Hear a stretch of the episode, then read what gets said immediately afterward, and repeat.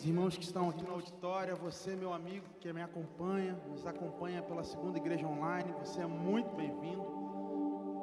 Eu tenho certeza que Deus tem algo nessa manhã para nós. Você acredita nisso? Você pode se levantar, nós vamos iniciar o nosso momento de celebração. Vamos juntos levantar um altar de adoração ao Senhor.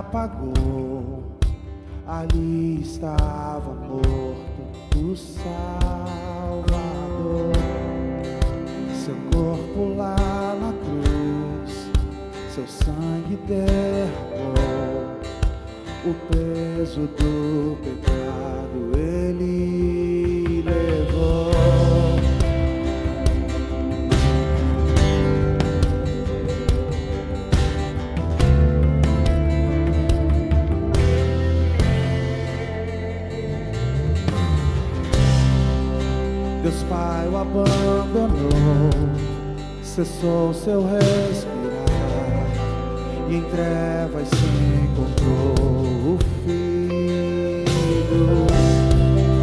A guerra começou, a morte ele enfrentou, todo o poder das trevas vencido foi. A terra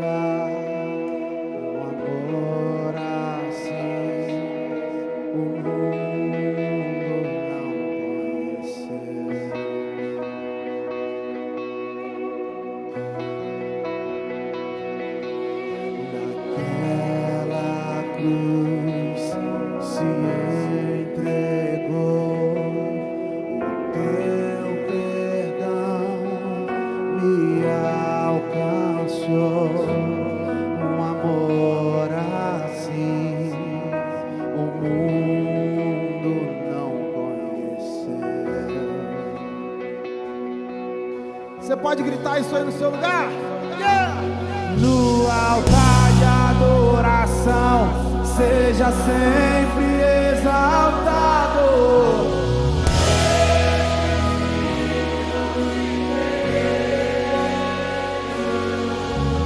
Deixou a sua glória, ele morreu em meu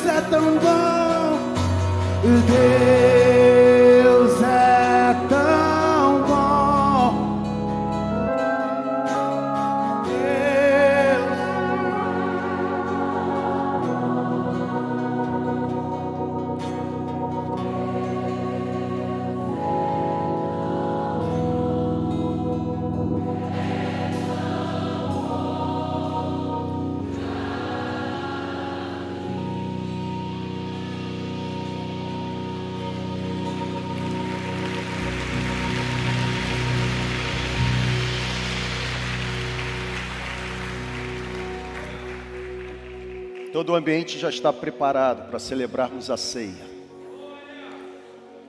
Acabamos de cantar que Deus é bom, e de fato Ele é bom, isso é um dos seus atributos.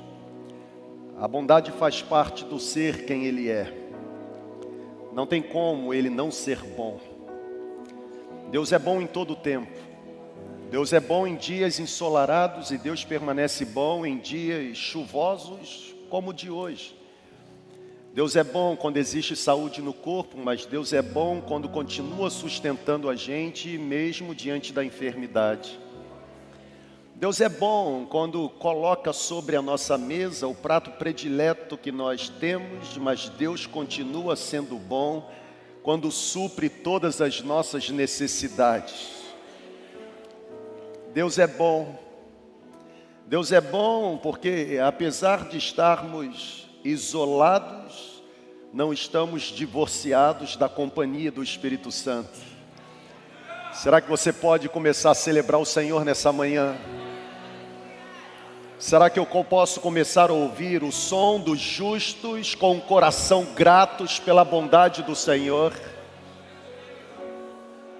Se existe gratidão no seu coração, dê volume à sua voz.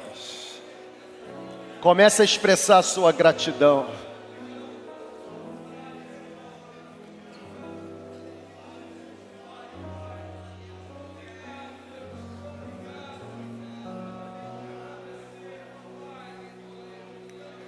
Deus é tão bom. Deus é tão bom. Deus é tão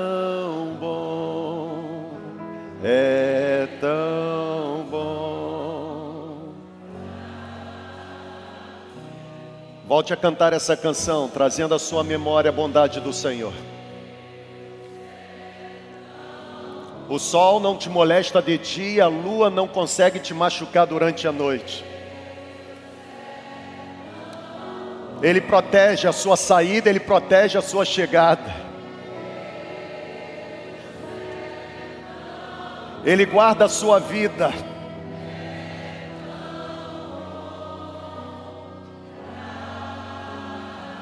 Repita. Eleva os meus olhos, Deus.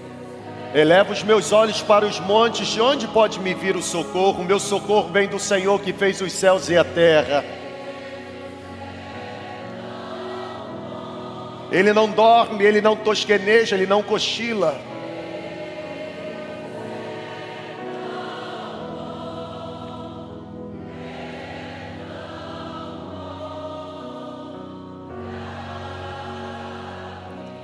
Vamos animar mais um pouquinho? Bem forte.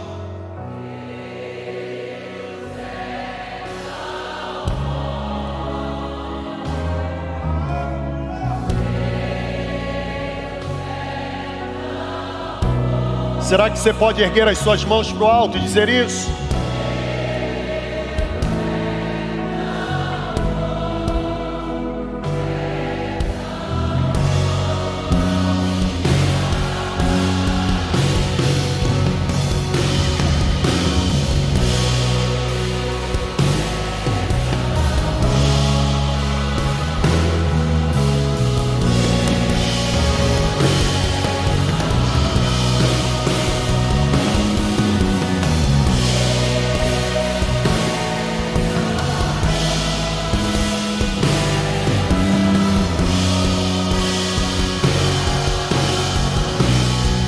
Terminar, bem forte.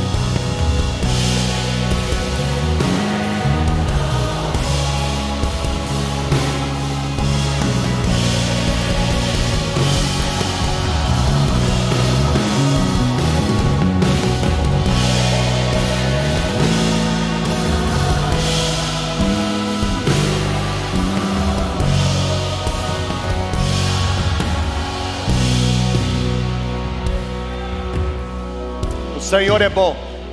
Pode aplaudir, o Senhor é bom. A sua bondade dura. A sua bondade dura. Antes de antes de compartilharmos o pão, antes de propriamente dito nos aproximarmos da mesa. A mesa que simboliza para nós compromisso, a mesa que representa para nós entrega. Antes de nos aproximarmos da mesa, a mesa que representa para nós sacrifício, a mesa que significa para nós comunhão, mas a mesa também que manifesta para nós amor altruísta. Eu quero me utilizar da expressão do apóstolo Paulo, quando escrevendo à igreja dos Coríntios, no capítulo 11, em sua primeira carta. Ele diz já no final: Portanto, meus irmãos, quando vos reunis para participar da ceia, esperai uns pelos outros.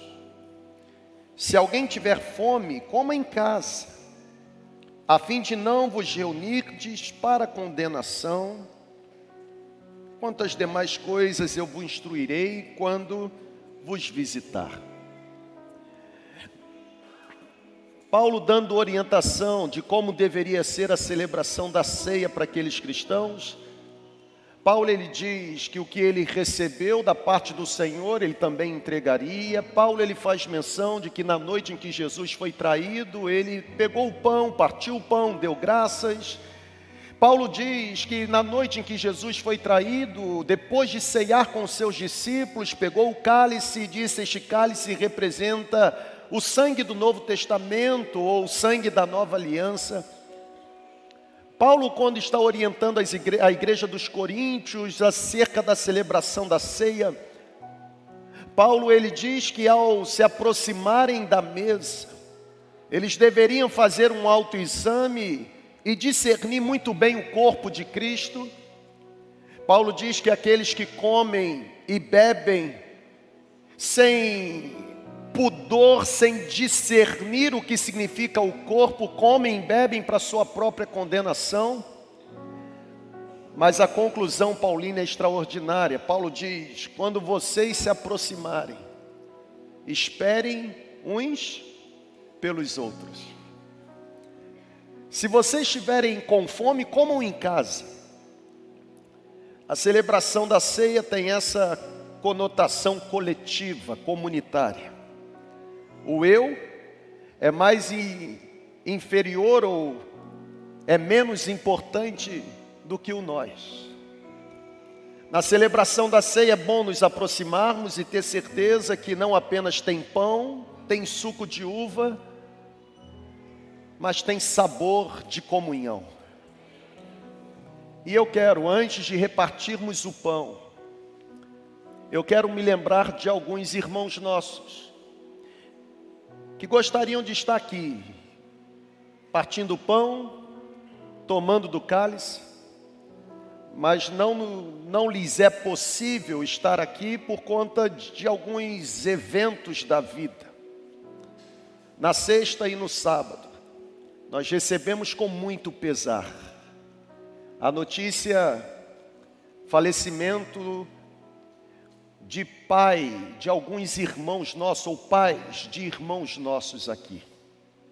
Irmã Priscila, membro do nosso time de adoração, estava lá no retiro e foi, foi surpreendida com a notícia de que o seu papai faleceu.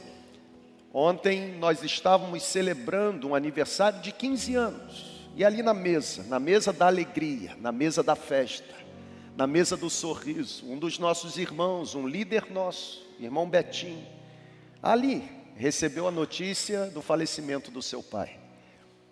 Alguns pastores nossos estão envolvidos nessa dinâmica, estão dando o que nós temos capacidade de dar, estender o braço, oferecer o ombro, ser de alguma forma um instrumento de afago do céu para os corações que estão enlutados quando vocês se aproximarem para comer da ceia, esperem uns pelos outros.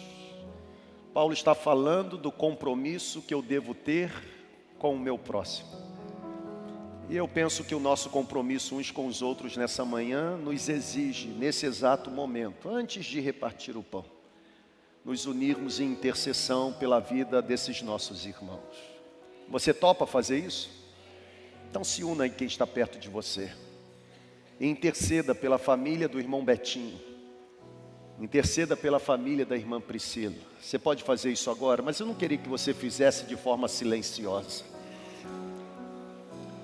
Eles não estão aqui no prédio, mas eles vão participar desta celebração. E eu tenho certeza que algo que poderá abençoar muito a vida deles é mesmo diante da transmissão poder sentir o calor da intercessão dos seus irmãos.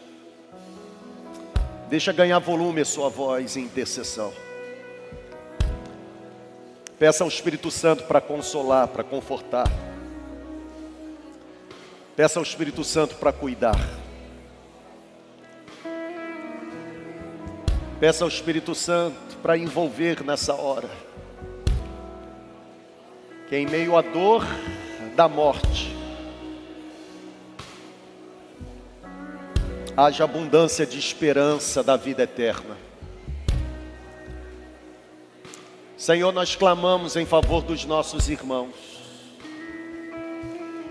Nós clamamos para que o consolo do Teu Espírito os alcance agora. Nós clamamos para que as lágrimas provocadas pela dor da morte não sejam, Deus, maiores do que a esperança da vida eterna que deve habitar no coração. A tua palavra diz que nós não somos como aqueles que se entristecem, como não têm esperança. Nós acreditamos que a morte não é o ponto final da nossa trajetória. Nós acreditamos, ó Deus, na realidade da ressurreição. Nós acreditamos que haverá um dia em que aqueles que morreram no Senhor serão ressuscitados, ressurgirão com o Senhor em glória. Nós cremos, ó Deus, na certeza de que existe um novo céu, de que existe uma nova terra. Nós absorvemos no nosso coração a convicção de que a morte não é a nossa maior inimiga, porque ela já foi tragada pela vitória de Cristo. Ó Deus, abençoe os nossos irmãos.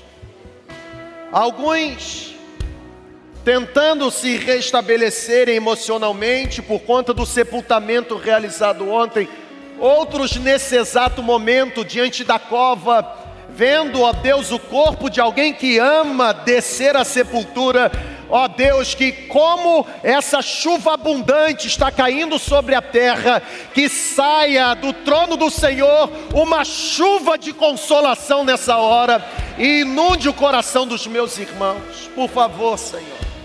Por favor, os nossos pastores que estão lá, coloca nos lábios deles a tua bendita palavra de consolo. Que eles sejam um afago do céu para a vida dos nossos irmãos nessa manhã. Que eles sejam nessa manhã expressão do carinho, do cuidado, do amor do Senhor sobre os nossos irmãos nessa manhã. Nós oramos em nome de Jesus. Em nome de Jesus. Que os nossos irmãos sejam abençoados para a glória do nome de Jesus. Eu não sei se você, ao entrar no auditório, você se serviu dos elementos que estão lá à entrada. Mas se você não pegou o cálice ou se você não pegou o seu kit para a ceia, você pode levantar sua mão agora, alguns irmãos nossos estão aqui dentro, prontos para servir você. E enquanto nós continuamos ouvindo essa canção, nós vamos uh, servir, nos preparar, nós vamos de fato alegrar o coração. A celebração da ceia é extraordinária, nos faz relembrar o sacrifício de Cristo a celebração da ceia tem essa capacidade de trazer à nossa memória aquela via crucis. Mas a celebração da ceia alimenta no nosso coração a certeza de que o sangue de Cristo Jesus nos purifica de todo pecado. Você pode dizer glória a Deus por isso? Louvado seja o nome de Jesus. Louvado seja o nome de Jesus. Cante essa canção conosco. Cante essa canção.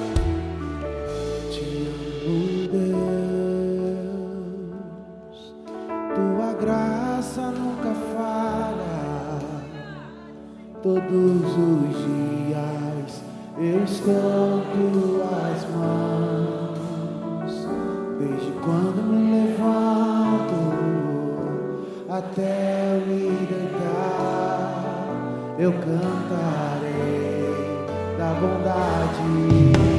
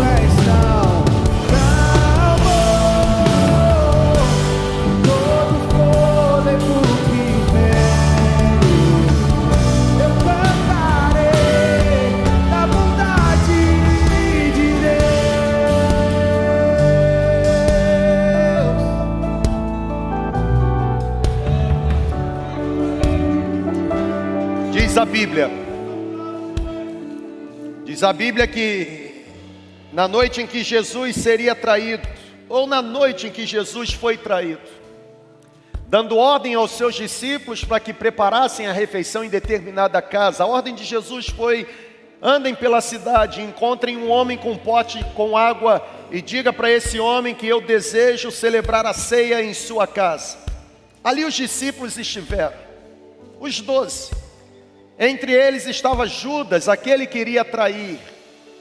E a Bíblia diz que depois de Jesus pegar a toalha, a bacia com água, lavar os pés dos discípulos e dar um novo mandamento, e o novo mandamento foi: vocês devem amar uns aos outros como eu amei vocês, e desta forma serão conhecidos como meus discípulos. A Bíblia diz que Jesus pegou o pão, partiu o pão, e tendo dado graças, distribuiu entre os seus discípulos e disse: Comam todos vocês deste pão, porque este pão representa o meu corpo que será dado em favor de vocês. Jesus foi submetido ao processo de tortura. Jesus foi levado entre os transgressores como se transgressor fosse. Jesus foi colocado entre os criminosos como se criminoso fosse. Mas a Bíblia diz que ele não abriu a sua boca. Como ovelha muda foi levada em direção ao matadouro. Jesus suportou a cruz por amor a mim, por amor a você. A Bíblia diz que no processo da crucificação, por conta ou como resultado dos terríveis açoites, zombaria, um homem foi recrutado para ajudar Jesus a conduzir a cruz até o local da crucificação, a saber, o Gólgota, lugar chamado Caveira, ficava fora dos muros de Jerusalém.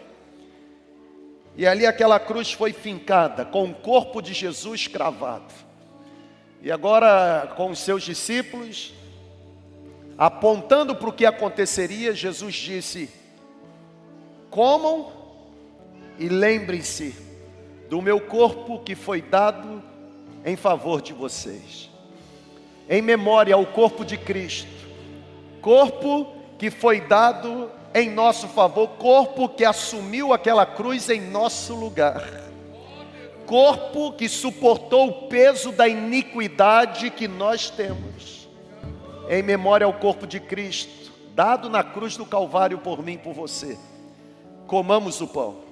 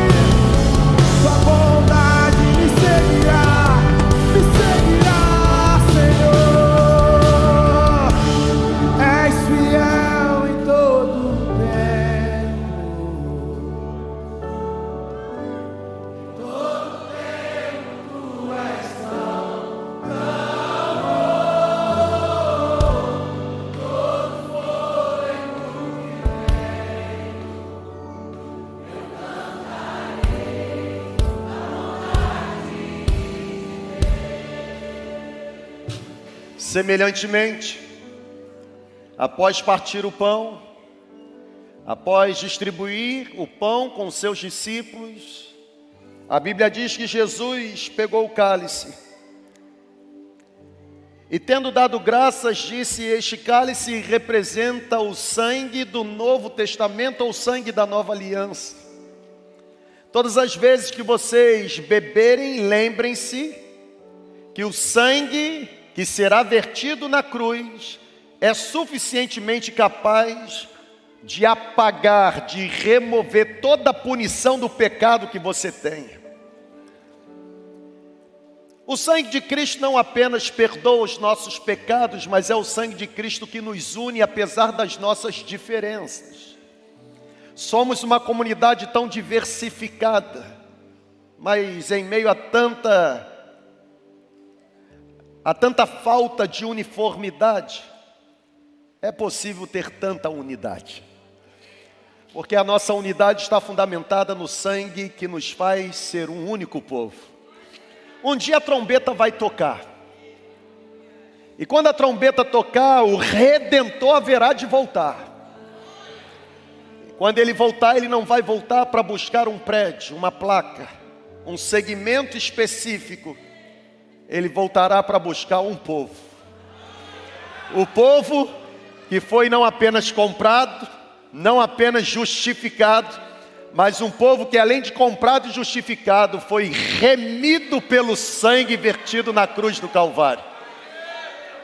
Portanto, eu gostaria que nessa hora você fizesse o que para nós é muito importante fazermos. Você olhasse para quem está do seu lado e você começasse a passar o cálice dizendo: O sangue de Cristo Jesus nos une, o sangue de Cristo Jesus nos faz ser um único povo o sangue de Cristo Jesus nos faz ser uma única igreja. O irmão pode trocar o cálice, eu sei que o seu estava um pouquinho mais cheio, mas troca. O sangue de Cristo Jesus nos torna um único povo. Em memória ao sangue de Cristo, vertido na cruz do Calvário por mim e por você. Bebamos.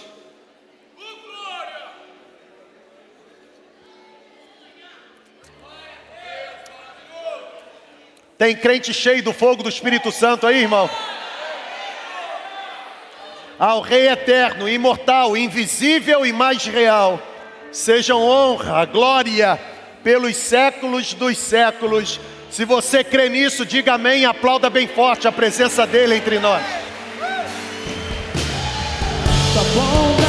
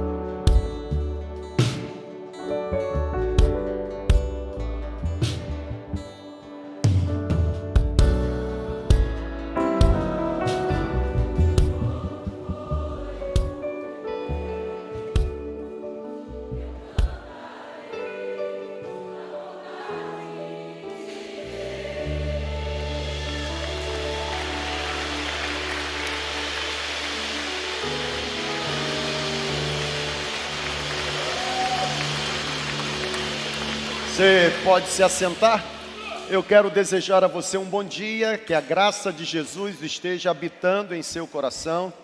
A você que está conosco por meio da conexão, Também quero desejar que este domingo esteja sendo um domingo especial na sua vida, para você, para sua família. Hoje o dia amanheceu com uma chuva intensa, não é verdade? Alguns tiveram um desafio para chegarem nesse prédio, mas que bom que você chegou. Espero que até o final da celebração, quando você deverá retornar, as águas já estejam ou tenham, né, ah, ah, ah, de alguma forma escorrido, a estrada esteja seca. Se você não conseguir voltar, fica aqui um convite para você permanecer aqui para a celebração de logo mais. É bom que você faz um jejum, uma oração, uma entrega voluntária, forçada, espontânea. Então eu quero desejar, desejar a você que a graça de Jesus esteja reinando. Nosso time de adoração está num retiro desde a última sexta-feira e é por isso que eles não estão aqui e é por isso também que o Bruno, juntamente com sua equipe, eles, eles voltam aqui. V vamos dar o que nós damos para os nossos convidados, que é o nosso carinho. Vamos agradecer a disponibilidade deles em estarem aqui. Glória a Deus, Deus abençoe. É um privilégio tê-los aqui mais uma vez. O irmão Cardoso, ah, ele faz parte do nosso time de gestão, ele faria esse momento, mas eu pedi que eu pudesse fazer esse momento ah, que antecede o ofertório por uma razão específica. O texto bíblico de Atos, capítulo 2, a partir do versículo ah, 45, diz assim: Atos 2,45. Vendiam suas propriedades e bens e os repartiam com todos, segundo a necessidade de cada um. Na verdade, o nosso valor no reino não tem a ver com aquilo que a gente retém, mas na forma como a gente distribui. E o texto está dizendo que aqueles cristãos do século I vendiam propriedades e bens e repartiam conforme a necessidade de cada um. Você que está aqui no prédio, por favor, e você que está conosco por meio da conexão, também peça sua atenção. Ontem, enquanto eu estava lá no retiro com o nosso time de adoração, eu recebi um WhatsApp, uma mensagem de um líder nosso de uma rede chamada GKPN. E o GKPN é uma rede global que reúne pastores do mundo todo e a nossa igreja participa também desse movimento santo. E o pastor Elias Dantas, não apenas o nosso líder, um pastor presbiteriano, ele colocou uma mensagem, um pedido de ajuda. Desde quando começou a guerra entre Rússia e Ucrânia, as igrejas, principalmente igrejas envolvidas nessa rede chamada GKPN, uma rede global, essas igrejas estão intencionalmente voltadas para ajudar ou amenizar o impacto da guerra, principalmente sobre o povo ucraniano. Muitos ucranianos vieram para o Brasil por meio do GKPN, muitas igrejas envolvidas no GKPN hospedaram ucranianos. A nossa, por exemplo, se preparou para receber algumas famílias. E ontem surgiu a notícia de que o frio na Ucrânia está chegando a menos 14 graus. E por conta da guerra Existem cidades que estão sem energia e sem água potável, impedindo que haja aquecedores, impedindo que haja proteção, abrigo para aqueles que precisam sobreviver nesse tempo tão difícil na Ucrânia. E foi feito, ou iniciou um movimento através do GKPN para que as igrejas envolvidas, como a nossa, possam pensar na possibilidade de abençoar o povo ucraniano doando pelo menos um gerador. Os geradores serão comprados em países próximos. Os geradores serão comprados, por exemplo, na Polônia, na Alemanha, na Itália. E um gerador custa em média 3.500 dólares, fazendo o câmbio aproximadamente 20, 21 mil reais.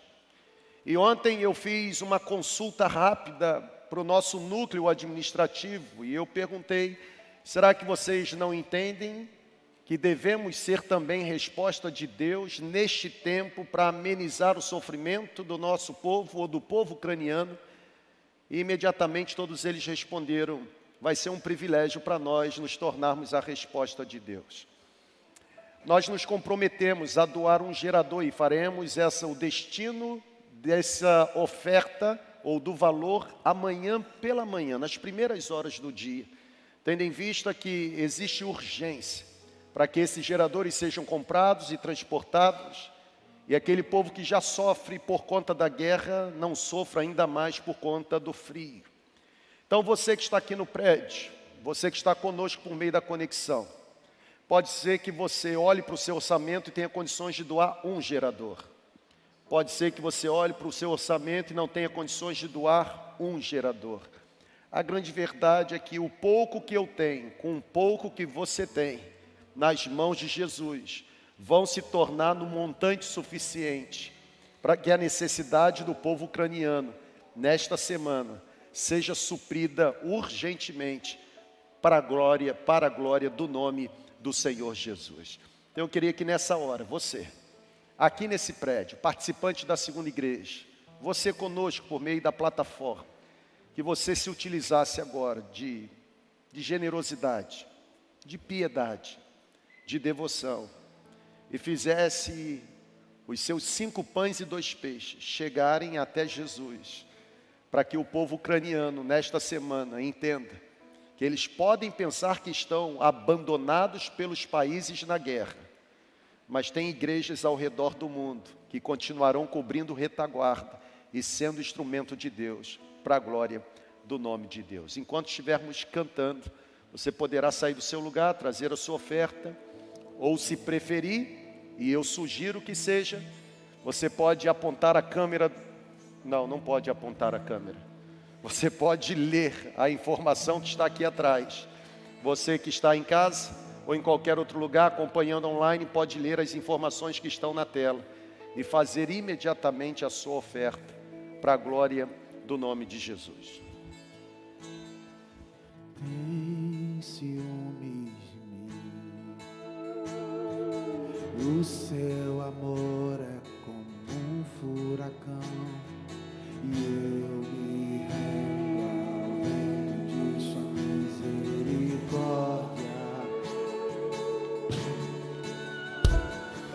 Então, de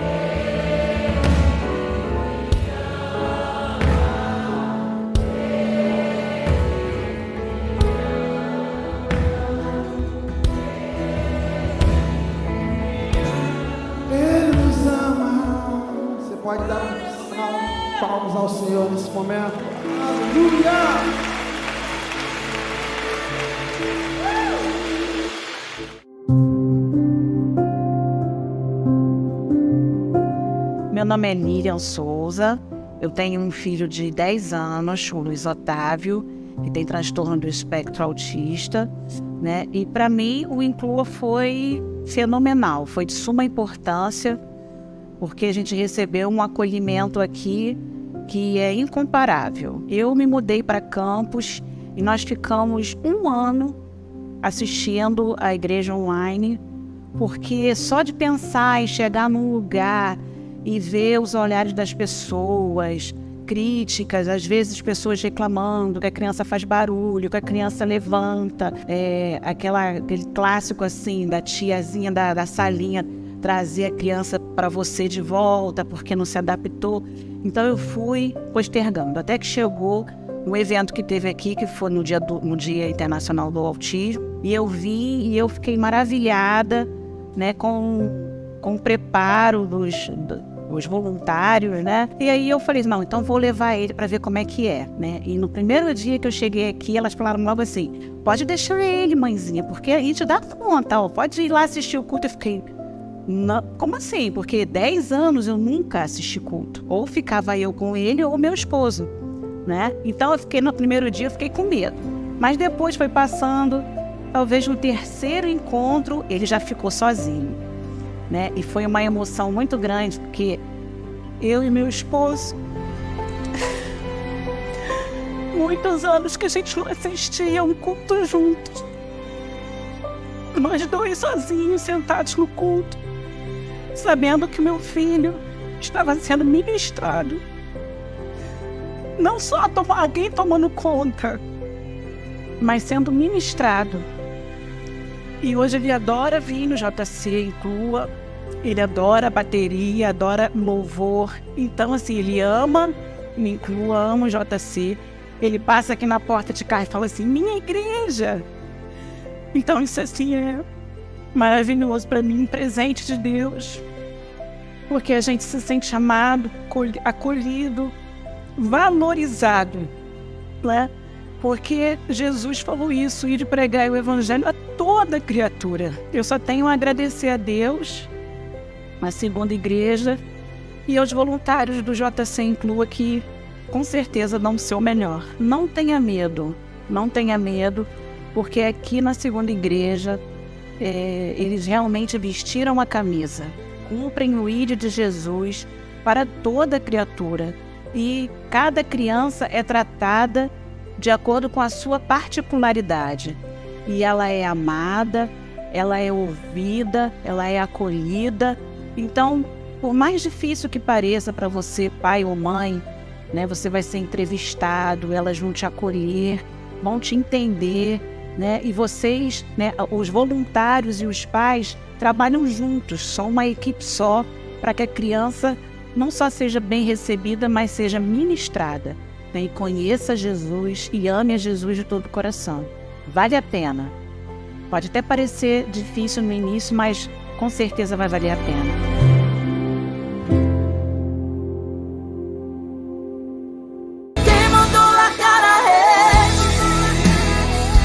Olá, queridos irmãos, membros da nossa comunidade, e você que também está conectado à Segunda Igreja por meio das plataformas digitais, eu tenho um convite especial para fazer.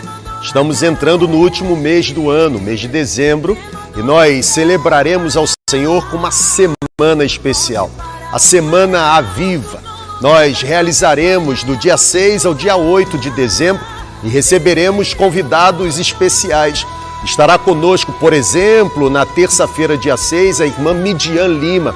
Retornará à nossa comunidade e aqui Neste auditório celebraremos a Jesus, muito batismo de poder e presença com o Espírito Santo e você não pode perder essa oportunidade. Na quarta-feira, dia 7 de dezembro, pastor Magide, um dos pastores da Igreja Batista Central em Belo Horizonte, estará aqui ministrando a palavra, um homem ungido com coração incendiado, de paixão por Jesus, um mentor pessoal. E eu quero assim pedir a você que você esteja aqui para receber a porção que Deus tem para nos entregar.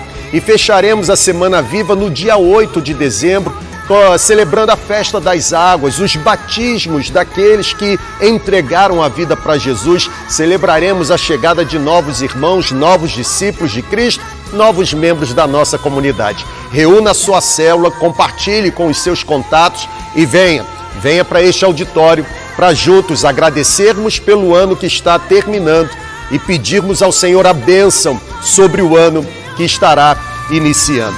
Deus abençoe sua vida, graça e paz.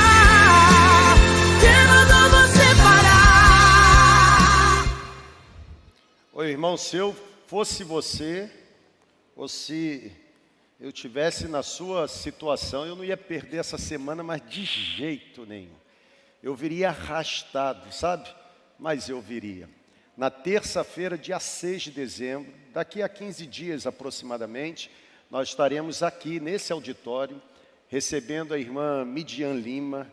E ó, se prepare, irmão. Se prepare. Vai ser extraordinário. Na quarta-feira, dia, dia 7, pastor Magide estará conosco. Pastor Magide é um dos pastores na Igreja Batista Central, em Belo Horizonte. Como eu disse no vídeo, um mentor pessoal, particular, um homem de Deus, alguém que me abençoou muito, continua me abençoando, faz parte da minha história. E na quinta-feira, dia 8 de dezembro, nós vamos fechar a Semana Viva com a festa das águas, os batismos e também com a apresentação dos novos membros. Hoje, pela manhã, ah, bem cedo, tivemos mais um Café Conexão, o último Café Conexão do ano de 2022 e nós vamos fechar assim, com chave de ouro 2022. Muitas pessoas chegaram para a nossa comunidade e é um tempo abençoado para nós. Portanto, coloque aí na sua agenda, dias 6, 7, 8. Ah, priorize estar aqui no auditório. Não se contente em participar online, priorize estar aqui no auditório para juntos celebrarmos o nome de Jesus, agradecermos pelo ano que está terminando mas pedirmos ao Senhor que abençoe 2023. Como nós precisamos que 2023 seja abençoado, não é verdade? O país em crise, economia entrando em crise, tudo em crise. E a gente precisa muito de que Deus possa intervir na história e trazer paz dentro dos muros da nossa nação. Você concorda com essa palavra? Amém? Louvado seja o nome de Jesus. Na próxima quinta-feira, quinta-feira agora, nós teremos aqui na nossa nesse auditório a conferência Graça Transformadora. Pastor Luciano subirá estará conosco na próxima quinta-feira. E você, se ainda não fez a sua inscrição, eu encorajo fazê-lo. A, a inscrição ela é feita pelo site do Ministério Orvalho.com, um ministério liderado ou presidido pelo próprio pastor Luciano Subirá. A nossa igreja está hospedando a conferência mas é o pastor Luciano quem está promovendo a conferência. Então, no ato da sua inscrição, preste muita atenção lá nas orientações que ele dá, principalmente em relação à presença de crianças abaixo de 11 anos, ok? Leia com atenção e a inscrição, o valor que você investe na inscrição, dá a você direito, no ato do check-in, receber dois livros ou três livros que vão acompanhar a sua jornada nesta conferência. Próxima quinta-feira, a conferência Graça Transformadora entre nós. Pegue aí a sua Bíblia, por favor. Vá comigo na segunda carta do apóstolo Paulo, capítulo 4. Vou ler a partir do versículo 7. Enquanto você está abrindo aí a sua Bíblia, eu quero uh, apenas reforçar Talvez você tenha ficado em dúvida dizendo: a minha contribuição para os geradores lá na Ucrânia precisa ser com o dígito 0201. Ah, se você não colocou, irmão, não tem nenhum problema. O dinheiro ele está sendo creditado na conta da segunda igreja. Ah, nós vamos enviar a oferta para a compra de um gerador amanhã pela manhã. A única coisa que eu estou fazendo é abrindo oportunidade para você também fazer parte desse, dessa resposta do céu para nosso, os nossos irmãos ucranianos. Ah, Eu quero, eu quero hoje fazer nesse domingo, e eu peço sim que você preste atenção e me dê sua compreensão. Eu quero fazer neste domingo algo que eu ainda não fiz. Ah, o que será? Eu vou explicar. Ao longo da semana, eu vim ah, remoendo algumas questões, colocando no papel, refletindo. Eu chego neste domingo com duas ministrações escritas. Esta que vou compartilhar e uma que planejei compartilhar na segunda celebração, na celebração de logo mais, cujo tema foi inclusive publicado, ah, um olhar além. Mas a grande verdade é que desde ontem eu estou percebendo que Deus está nos dando uma palavra enquanto segunda igreja para este fim de semana. Irmão, preste muita atenção. Eu estou percebendo que Deus está nos dando uma palavra para este fim de semana. Portanto, o que eu vou compartilhar com você agora, eu vou voltar a compartilhar com você logo mais. E talvez você diga assim, mas será a mesma mensagem? Depende do seu ponto de vista. Porque eu devo falar aqui de 40 a 50 minutos e você deve reter aproximadamente 5 minutos. E pode ser que princípios que passarão despercebido ou desapercebido por vocês nesta manhã, o Espírito Santo abra o seu entendimento logo mais. Portanto, você tem dois grandes desafios. Primeiro, você prestar muita atenção fazer as suas anotações, porque é uma palavra, entendo eu, uma palavra de Deus para a nossa comunidade, para este fim de semana. E segundo, mobilizar pessoas que não estão participando desta celebração a participarem logo mais. Você vai dizer para elas: Olha, Deus deu uma palavra para a nossa comunidade. Como eu fui abençoado nesta manhã, e eu encorajo você a estar lá. Eu não vou perder por nada, eu vou voltar o bom de logo mais é que você já vai ter um esboço do que será compartilhado. E eu estou pedindo muito a Deus. Irmãos, eu estou pedindo muito a Deus que abra o nosso entendimento neste domingo e que a palavra que será compartilhada não se perca. É bem verdade que duas ministrações no domingo, muita coisa se perde. Pouquíssimas pessoas voltam a assistir uma ministração que foi compartilhada no domingo. E eu quero, entendendo a importância do que Deus colocou no meu coração, eu quero, eu quero pedir que o Espírito Santo me permita uma expressão. Enfie essa palavra na nossa mente e ganhe o nosso coração. Você me autoriza a fazer isso? Amém. Que bom que você autorizou, senão você ia contra a vontade de Deus, né? Que bom. Que bom que você me autorizou. Pegue a sua Bíblia, por favor. Eu quero pensar com você sobre as armadilhas no crescimento de uma igreja. Essa é a palavra para esta manhã. As armadilhas no crescimento de uma igreja. A proposta é exatamente dessa figura que está aqui. Não sei se você consegue identificar o que é aquilo ali, mas não é uma rede de pescador. Aquilo ali é uma teia de aranha. E, e eu quero pedir ao Espírito Santo que nos livre de algumas armadilhas ao longo da nossa caminhada coletiva ou comunitária. O texto que eu vou utilizar está na segunda carta do apóstolo Paulo aos Coríntios, capítulo 4. Eu vou ler apenas o versículo 7.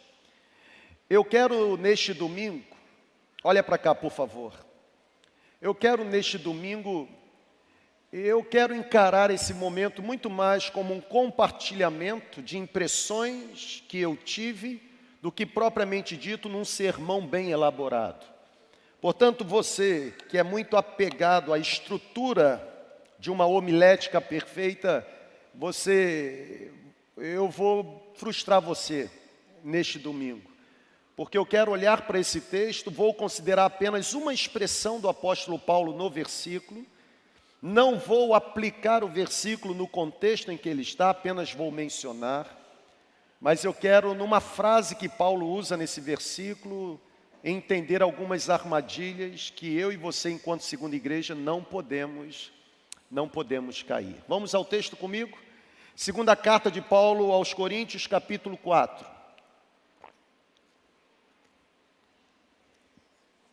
versículo 7, a Bíblia diz assim: Mas temos este tesouro em vasos de barro, para mostrar que o poder que a tudo excede provém de Deus e não de nós. Vou ler mais uma vez.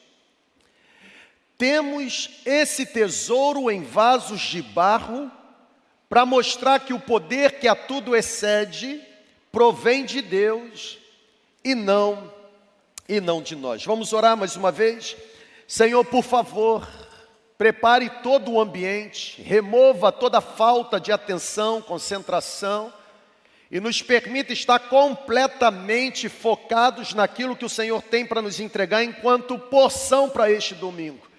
Continue abençoando esta comunidade, ela é tua.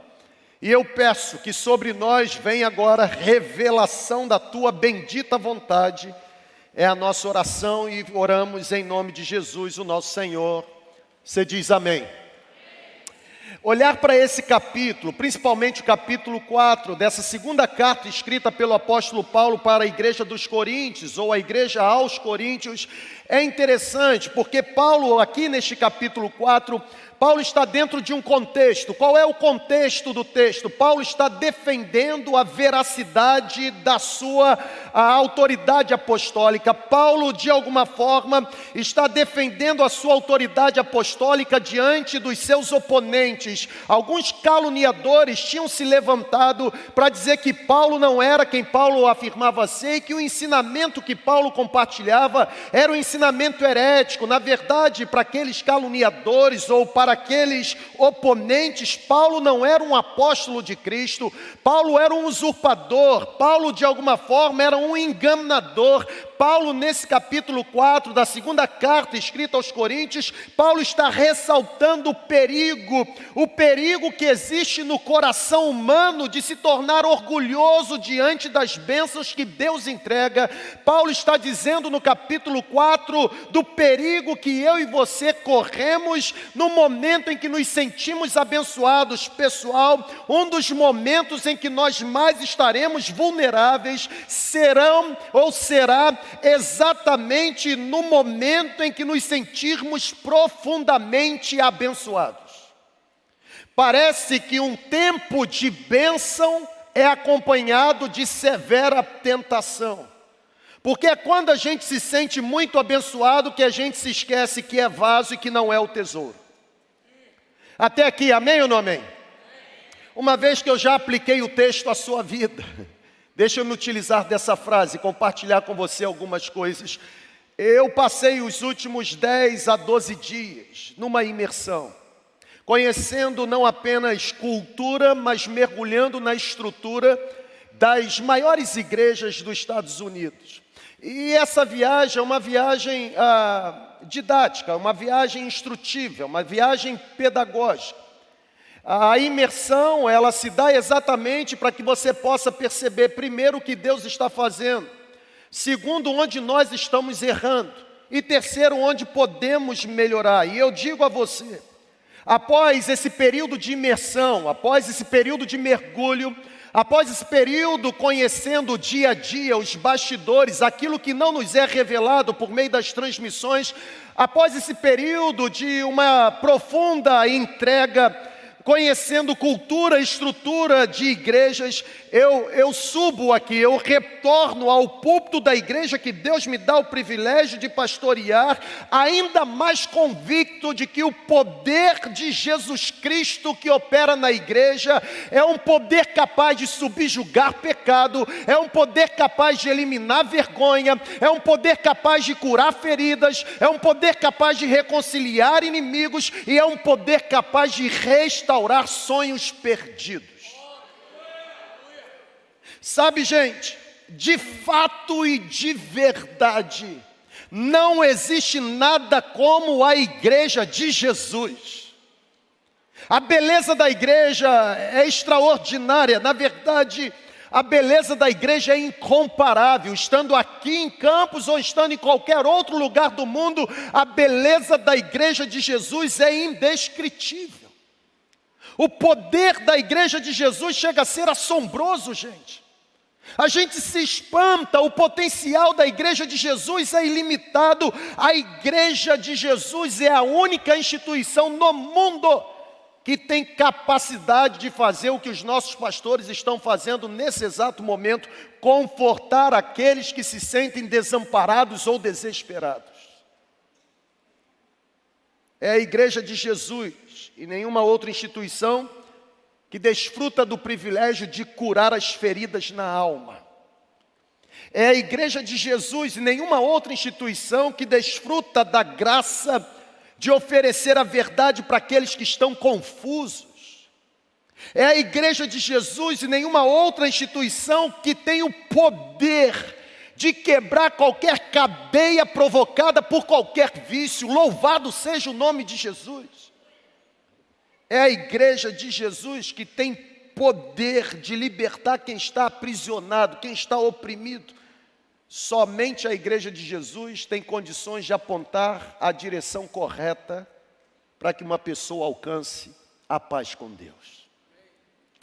Sabe, gente, eu confesso que, ao mesmo tempo que eu retorno, trazendo na minha bagagem entusiasmo com aquilo que a Igreja de Jesus está produzindo ao redor do mundo, eu retorno também me sentindo um pouco mais exortado sobre algumas armadilhas que o Deus deste século tem planejado para atrapalhar a igreja a cumprir o seu grande propósito.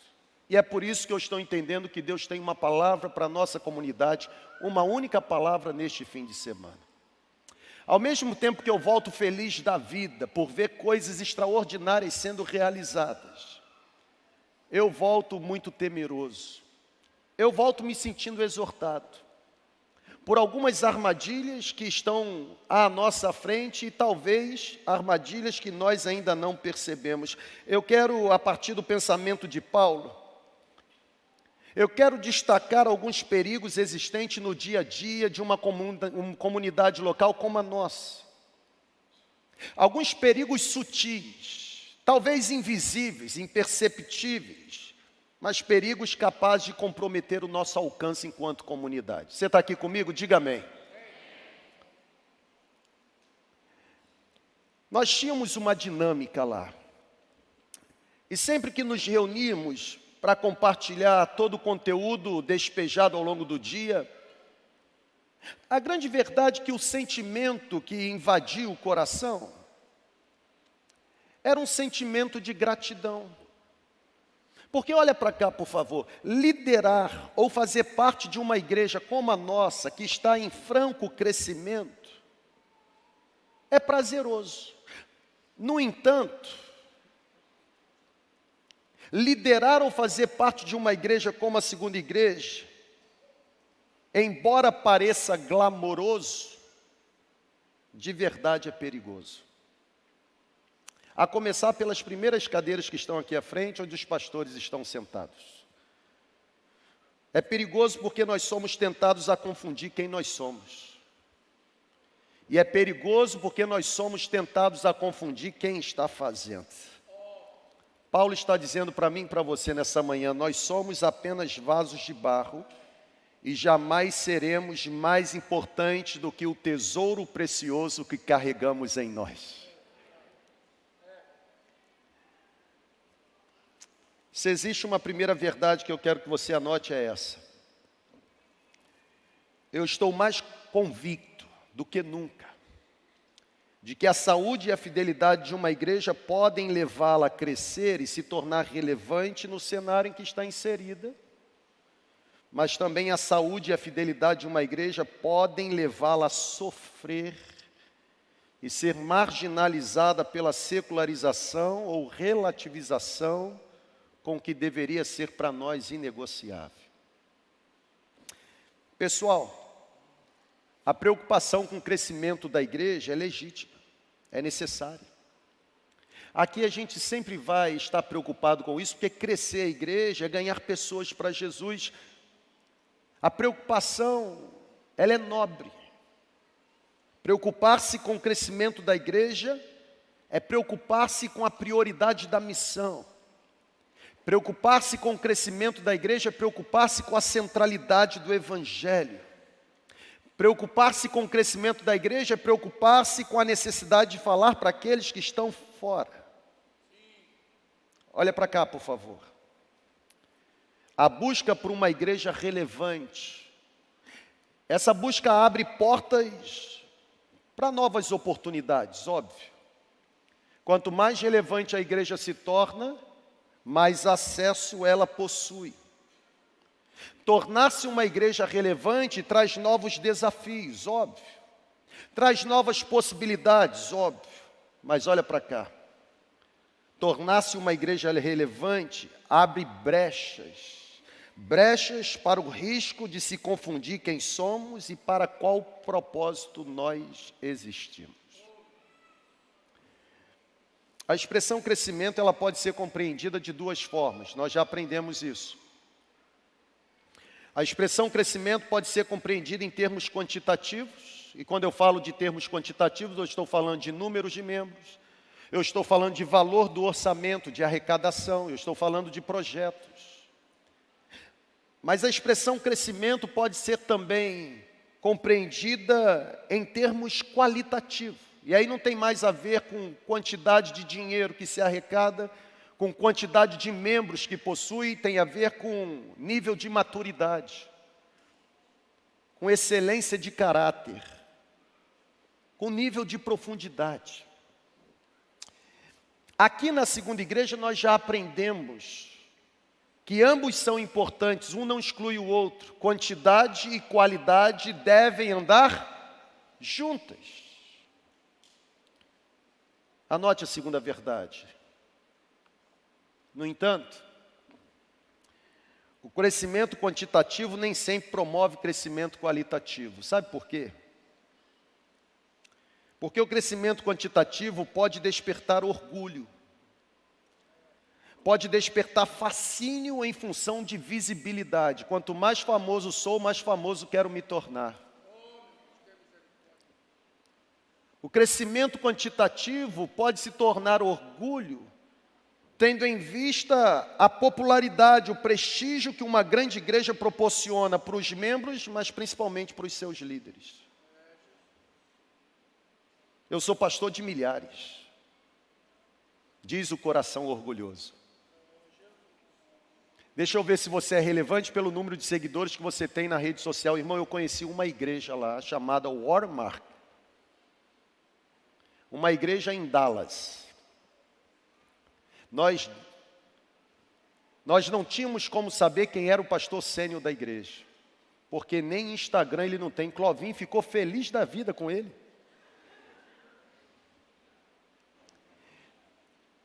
E algo que marcou, e o nome é profético mesmo, né? Warren Mark, uma marca d'água, né? E algo que me marcou, e se hoje eu dissesse assim, hoje eu vou ser membro de uma igreja, era aquela igreja. E uma das coisas que foi falada e eu anotei e trouxe, é quando aquele pastor disse o seguinte: não tem nenhum problema as pessoas acharem que os nossos pastores são alguma coisa. O que nós não admitimos são os nossos pastores acharem que eles são alguma coisa.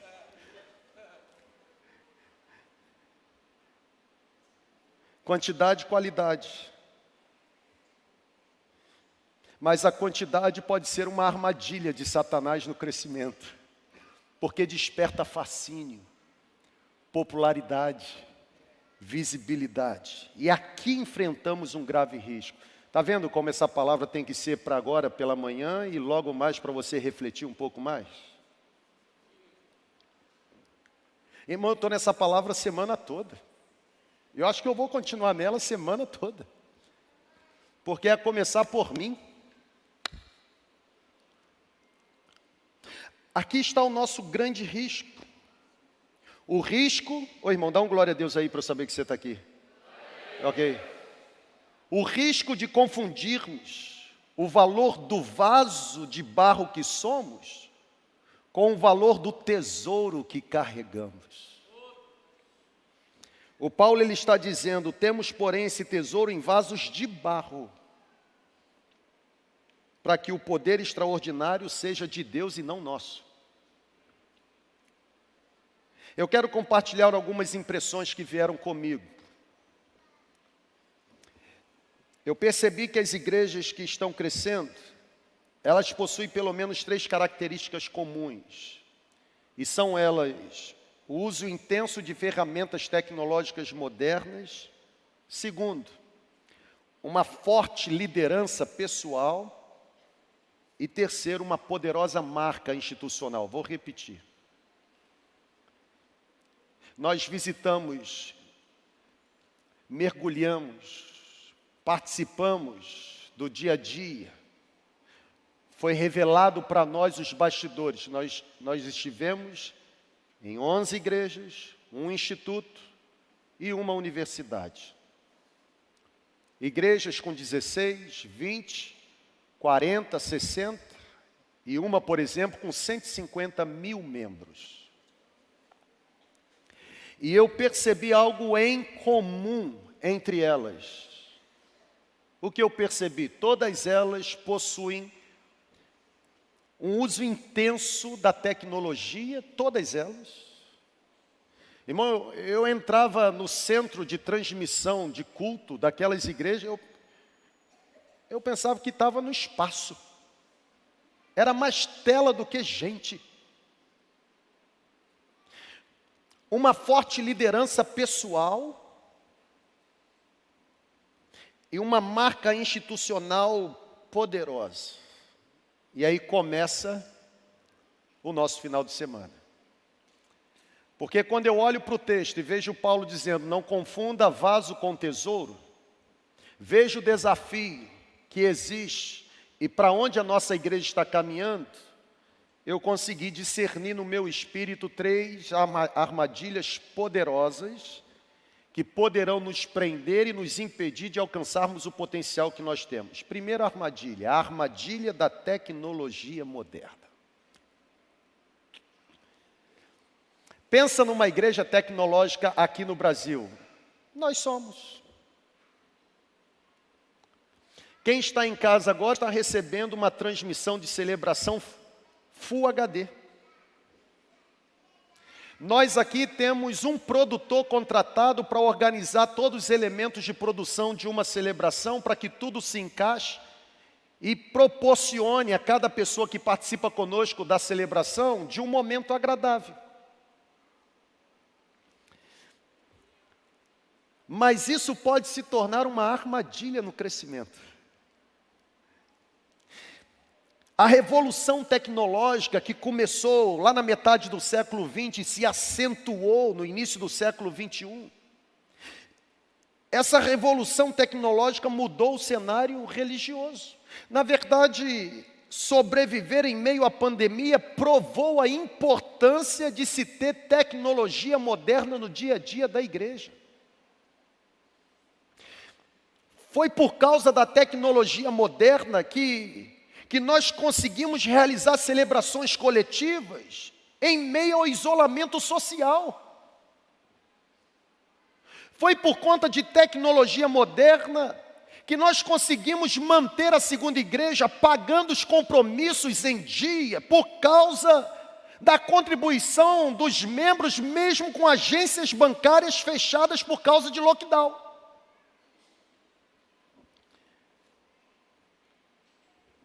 Foi por causa de uma tecnologia moderna que nós conseguimos fazer com que as pessoas não se sentissem isoladas por meio de reuniões de célula online. Por conta da necessidade de uma moderna tecnologia, a busca de excelência funcional, a busca por uma comunicação eficiente passou a ocupar o topo das prioridades de muitas igrejas. Nós aqui gastamos dinheiro para botar um telão desse aqui na frente, comprar um microfone desse, iluminar esse palco para tentar dar a você uma, um melhor conforto na celebração. O perigo é que a tecnologia moderna, como finalidade última de uma igreja, tem o poder de substituir aquilo que Deus faz por aquilo que é feito pela mão do homem. E aí entra o problema, porque olha para cá, irmão, se nós não vigiarmos, e eu trouxe essa impressão de lá, Se nós não vigiarmos, nós correremos o risco de um perigo semelhante ao perigo que Paulo disse que a igreja dos Efésios estava correndo. Qual era? Paulo diz que aqueles Efésios, eles tinham aparência e piedade, mas eles negavam o poder.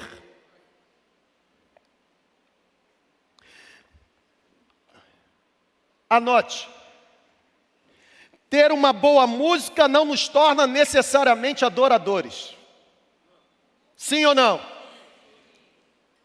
Produzir um bom planejamento estratégico não tem poder de transformar mentes e coração. Sim ou não?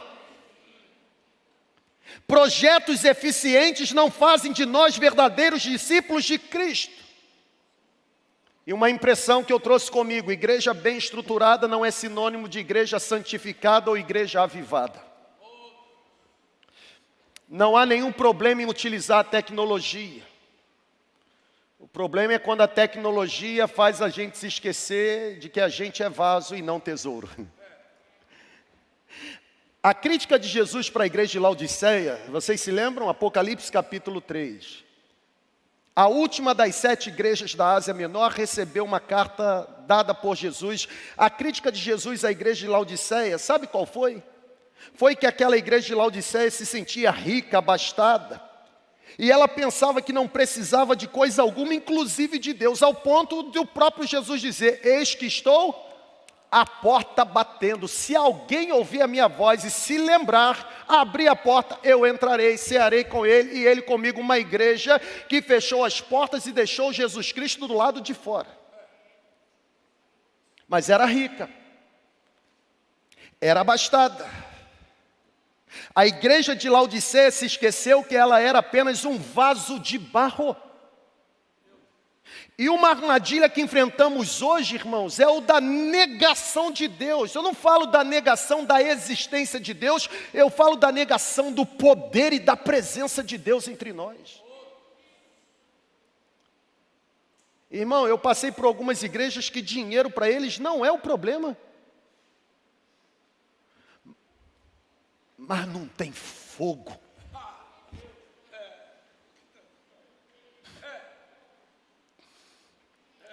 Ontem eu fui lá no retiro do, do, nosso time de adoração. Eles cantaram uma música lá que eu tive o privilégio de ouvir essa música sendo ministrada por quem gravou a música, dentro de lá. E eu disse para eles assim: pode ter técnica, pode ter performance, mas aqui está o fogo. Irmão, nós só seremos relevantes, ainda que vaso de barro que somos, nós só seremos relevantes enquanto a presença de Deus for a nossa maior prioridade. Nós podemos, nós devemos, nós continuaremos a utilizar os recursos modernos, óbvio. Eu estou doido para comprar, irmão, uma grua. Sabe o que é grua? Quem sabe? Não é de comer, não. Grua é aquele negócio que bota ali, a câmera fica lá em cima, dá aquela sensação que você está voando, sabe?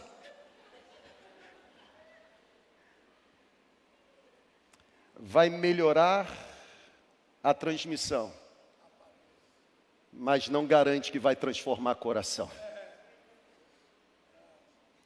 Tem igrejas que estão se reunindo em cima de um toco de árvore na África, que estão produzindo resultados mais relevantes do que igrejas com a tecnologia mais atual. Nós vamos continuar usando, eu volto com essa impressão, com certeza. Já estou cheio de ideia aqui para o janeiro fechado para reforma.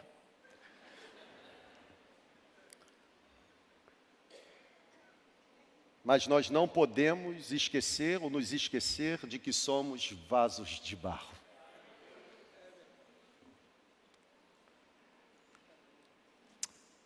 Não tem problema a gente continuar com a tecnologia.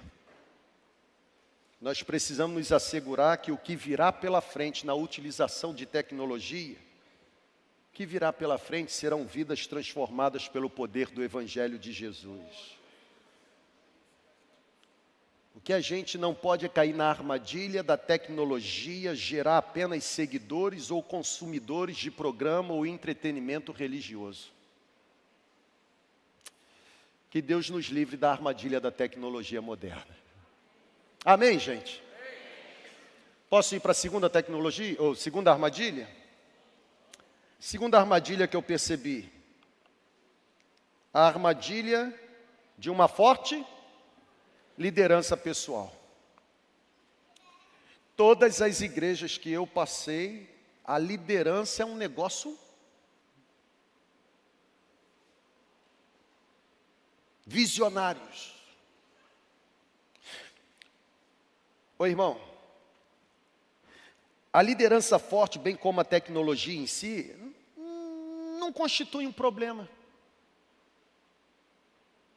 Utilizar tecnologia em si não é problema. Ter uma liderança pessoal forte não é o problema. O risco está naquilo que nem sempre é percebido. Exemplo: se a tecnologia traz o risco de uma igreja sem Deus, a liderança forte traz o risco de uma igreja sem netos ou bisnetos. O que eu quero dizer com isso? Hoje, o que mais atrai pessoas para uma determinada igreja, além da sua funcionalidade, estrutura, sabe o que é? É o carisma do líder e não o caráter. Se o cara é um bom persuasor de ideias, se o cara é um bom mobilizador de emoções, ele pode ser um picareta transvestido de piedade, as pessoas ficam.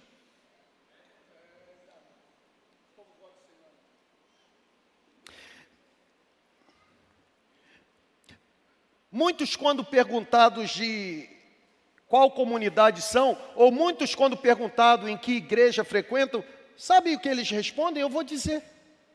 Ah, eu sou da igreja do pastor fulano de tal. Já ouviu isso? Já falou isso? Sabe por que as pessoas respondem dessa forma? Porque se identificar como ovelha do pastor tal, para elas, confere uma posição de destaque. E a grande verdade é que tem muito pastor que gosta disso alimenta o ego, vaidade. Ele gosta. Ele tanto gosta que ele se sente dono. Quando uma pessoa quer sair do rebanho, diz assim: está amaldiçoado porque eu não te libero. Esqueceu que é vaso.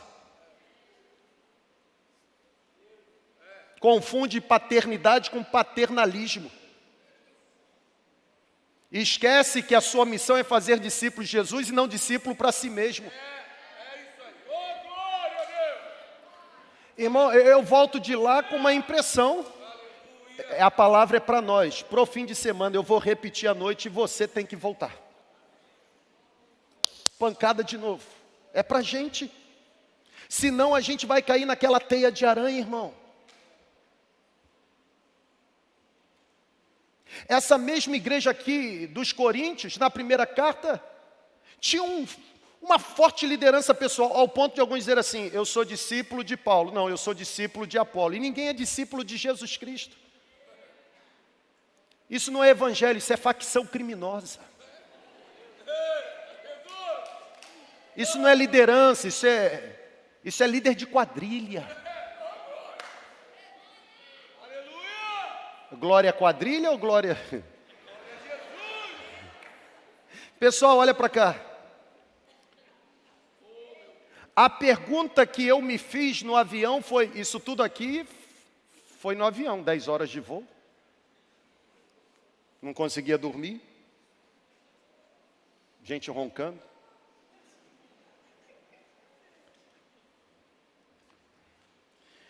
A pergunta é: igrejas assim sobrevirão uma segunda ou terceira geração? O que, que vocês acham? Será que igrejas dessa forma sobrevive, sobreviverão depois que os seus grandes líderes saírem de cena? Grandes, entre aspas, óbvio. O segredo da liderança é desenvolver uma liderança inútil, irmão. Eu vou repetir. O segredo da liderança é desenvolver uma liderança inútil. Quanto menos necessário eu for para a instituição que eu lidero, mais saudável ela estará. A história está mostrando, eu vi isso lá claramente, Elísio. Você ficou lá 10, 12 anos. A história está mostrando que algumas megas igrejas da América do Norte estão entrando em declínio na segunda geração de líderes. Sabe por quê? Porque um dos piores problemas que enfrentamos hoje é a sucessão natural de liderança. Irmão, Enquanto eu encarava as 10 horas de voo de Dallas para Guarulhos, eu fiquei pensando comigo, assim, olha que pensamento bacana. A não sei quantos metros de altura, eu fiquei pensando assim: se esse avião cair agora, quem assume a liderança da segunda igreja? Um bom pensamento que eu tive. Eu pensei: se esse avião cair agora, quem assume a segunda igreja?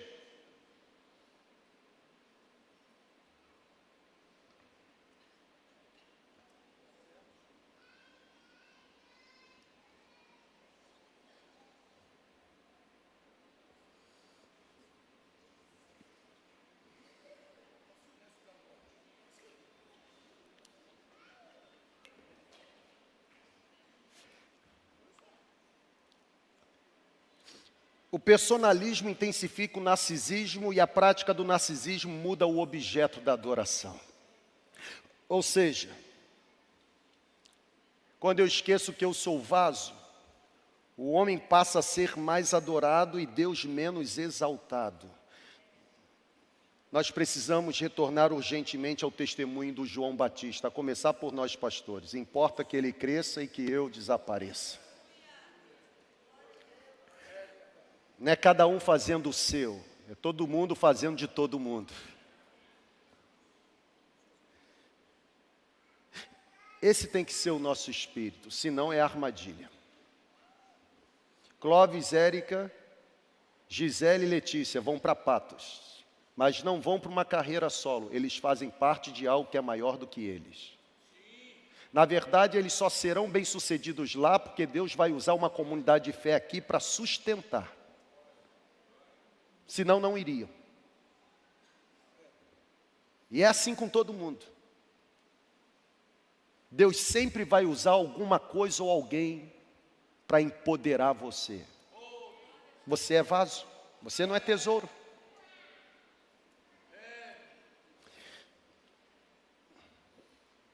Tá tudo bem, irmão? Aguenta mais um pouco? Dá ou não dá? Vai voltar logo mais? Não. Óbvio que você vai voltar. Você não encontra outra igreja como a segunda igreja.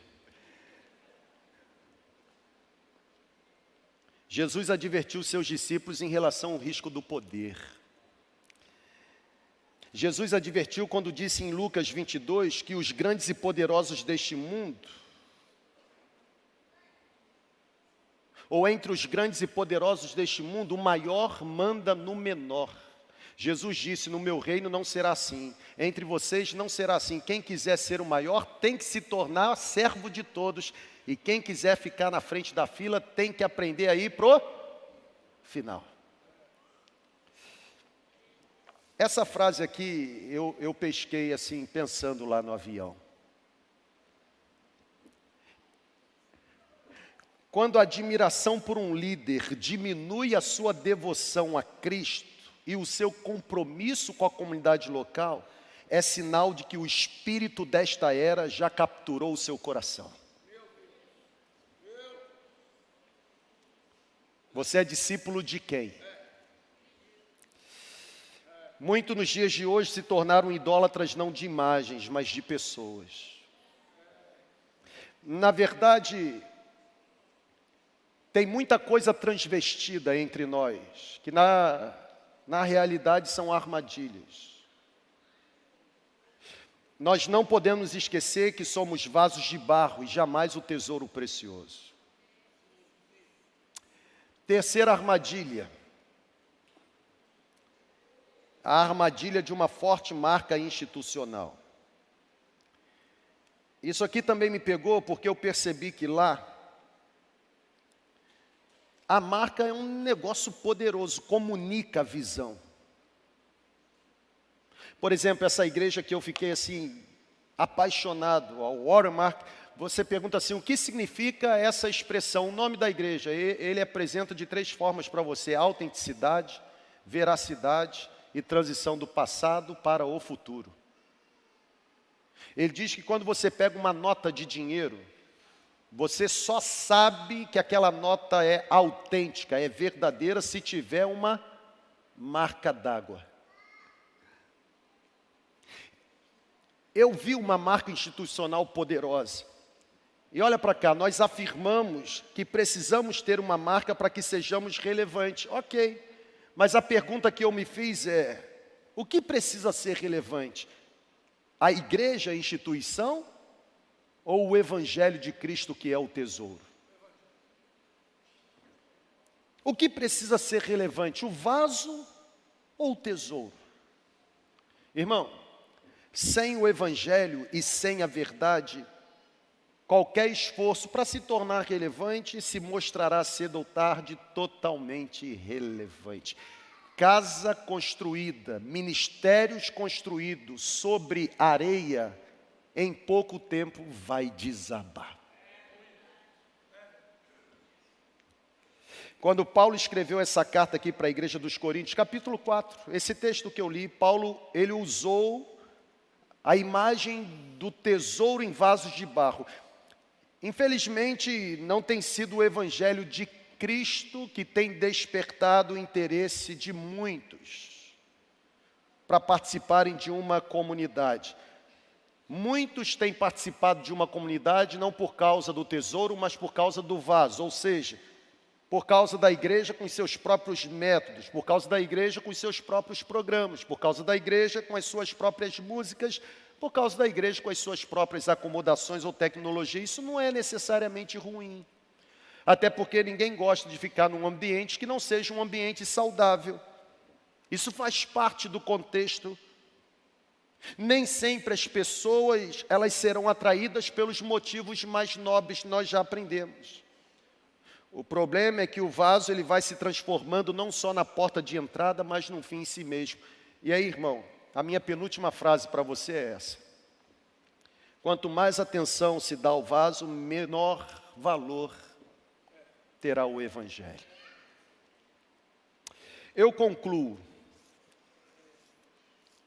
E eu concluo dizendo para você que não cair nas armadilhas do diabo para neutralizar o potencial da nossa comunidade é compreender que o precioso tesouro que nos foi confiado foi confiado a vasos de barro frágeis. Tem vaso de barro aqui? Se tem vaso de barro aqui, preste atenção. Seja o vaso grande e inovador, ou seja o vaso pequeno e discreto. O que importa é o tesouro confiado a Ele. O valor não está na matéria-prima do vaso, mas no que ele carrega. Se a relevância pertencer ao vaso, o tesouro será diminuído. Mas se o vaso reconhecer a sua insignificância, o tesouro será sobremaneira excelente. A frase que eu trouxe para mim é que, enquanto pastor nessa comunidade, olha para cá, por favor. Vou concluir esta celebração e de logo mais com essa frase. A frase que eu trouxe para mim é que, enquanto pastor para essa comunidade e para este tempo,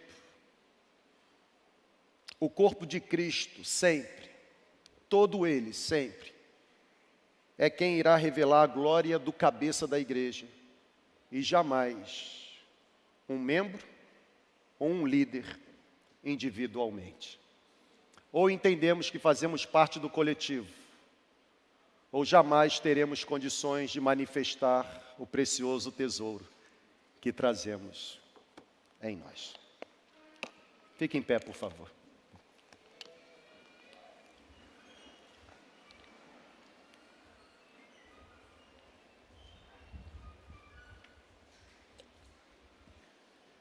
E aí, brother?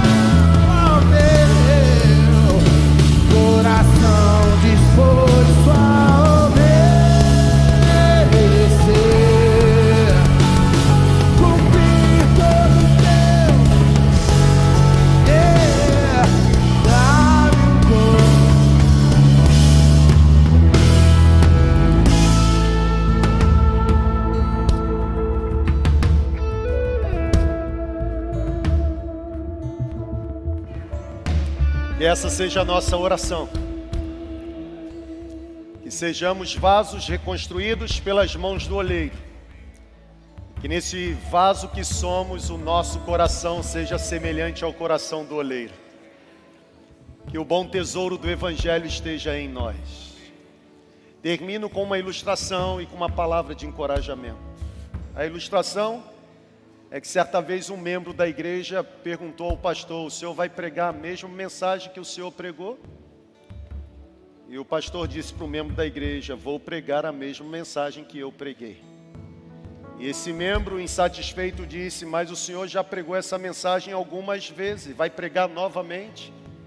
E a resposta do pastor foi: Enquanto não perceber que você está praticando tudo o que eu preguei, continuarei pregando novamente. Logo mais, você é encorajado a voltar. Porque pode ser que você esteja caindo na armadilha da tecnologia moderna. Pode ser que você esteja caindo na, na armadilha da forte liderança pessoal. Pode ser que você esteja caindo na armadilha da poderosa marca institucional. Eu falei por aproximadamente 50 minutos. Tenho certeza que deve ter ficado 5% retido em você. Você pode se lembrar das frases, mas não de todo o conteúdo.